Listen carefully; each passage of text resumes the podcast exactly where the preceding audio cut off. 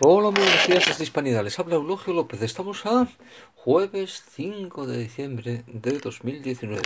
Ayer fue muy divertido ser periodista en Madrid porque eh, surgió la noticia, eh, como siempre, envuelta en un...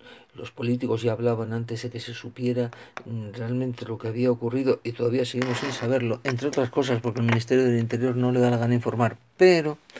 Eso sí, formar sí, formar sus huestes sí. Ahora me explico. Pero eh, ocurrió lo siguiente. Dice, alguien lanza una, una eh, granada, granada del ejército, al centro de menores, de menores no acompañados, de menas, en Hortaleza. Eh, justamente el centro que había denunciado la gente de Vox eh, diciendo que bueno que están ocasionando muchos desórdenes, que las chicas tienen miedo de llegar, porque no nos engañemos, resulta que sí, que ha habido menas violadores y no tan menas, porque a veces no son menores ya, dice, eh, de, sobre todo magrebíes, que han violado en manada a, a, chicas españolas o no españolas, a mujeres, pero en cualquier caso, en este caso sí, españolas. Pero bueno, en cualquier caso. Eh, hay miedo a estos centros porque, bueno, pues porque están desesperados y se dedican a robar, a asaltar, etcétera, etcétera. No todos, no, no todos, pero sí algunos, caramba. Eso no es ser racista, eso simplemente es decir la realidad. Bueno, en cualquier caso. Dice, de repente la sexta, justamente la sexta, los chicos de Podemos, los mismos que braman contra la, el lenguaje de odio de Vox. Bueno, también brama el señor ministro del Interior eh, señor Marlasca que tiene, que tiene tela lo suyo. Y dice, bueno, contra el discurso de odio de vos y todas estas cosas. Bueno, resulta que al final, la, por supuesto, no se puede jugar con las granadas que explotan, eh, pero no se le había quitado la niña protectora. O sea que el que lo hizo no quería que estallara, quería asustar, entiendo yo. Pero lo gracioso de esto es que va la propia sexta, insisto, la de Podemos, la, el canal de televisión de Podem, Podemita, dice, y suelta que ha sido un magrebí.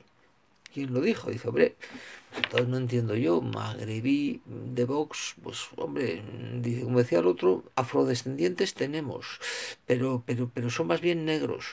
Dice, perdón, dice, de, de, de raza mm, oscura. Dice, bueno, no lo sé ya cómo decirlo, para resultar políticamente correcto. Pero el caso es que fue muy divertido, porque claro, dice, luego rectificó la sexta. Dice, ¿por qué la sexta da a entender que eh, el tópico sobre vos tiene razón? precisamente cuando ellos están contra la ultraderecha y todas estas cosas. Mm, llama la atención. Dice, ¿y por qué, sobre todo, el señor Marlasca, ministro de Interior, en lugar de esperar a conocer los hechos, se lanza con el lenguaje de odio que ha creado vos? Este es el responsable. Seguramente ha sido Bascal el que ha tirado la granada al centro de Venas. Hombre, eh, vamos a ver, eh, un poquito de eh, un poquito de sentido común.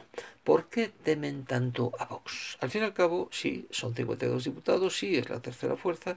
Eh, dice, pero ¿por qué temen tanto a Vox, tanto en la derecha como sobre todo en el Frente Popular, que es lo que, lo que está ahora de moda en España? Y eso sí que va a ser discurso de odio. Socialistas, comunistas y separatistas formando gobierno, igualito que 1936. Bien. Mm, ¿Por qué temen a Vox? Al fin y al cabo, entre solo entre esas tres fuerzas, más los nacionalistas vascos que también están en el Frente Popular, como en 1936, dice, pues solo esas tres fuerzas tienen una mayoría, eh, vamos, absoluta y, total, y además les apoyan otras fuerzas de izquierda, como puede ser Compromís, etcétera, etcétera. ¿Por qué temen tanto a vos si son ultraderecha? Pues que, pues mire, le temen por una razón, no porque sean ultraderecha, sino porque puede significar el resurgir de los católicos en la vida pública.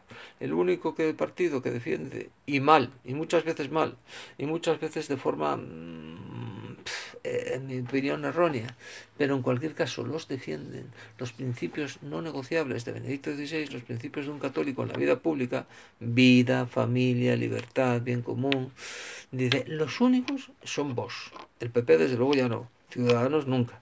Dice, y, el PSOE eh, y Podemos y los nacionalistas son abiertamente cristófobos, odian a Cristo, son anticlericales obsesivos.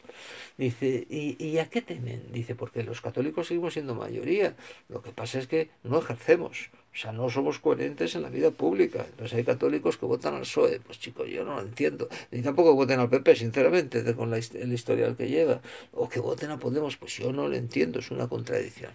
Dice, ¿qué es lo que temen? Temen el resurgir de la coherencia de los católicos en la vida pública. Que los católicos empiecen a actuar con coherencia. Eso sí lo temen. Eso puede ser vos. ¿Eh? Si se canaliza adecuadamente. Eso es lo que temen. Por eso temen a vos. Y por eso, dice, todo lo que ocurre eh, hasta el lanzamiento de una granada es culpa de vos.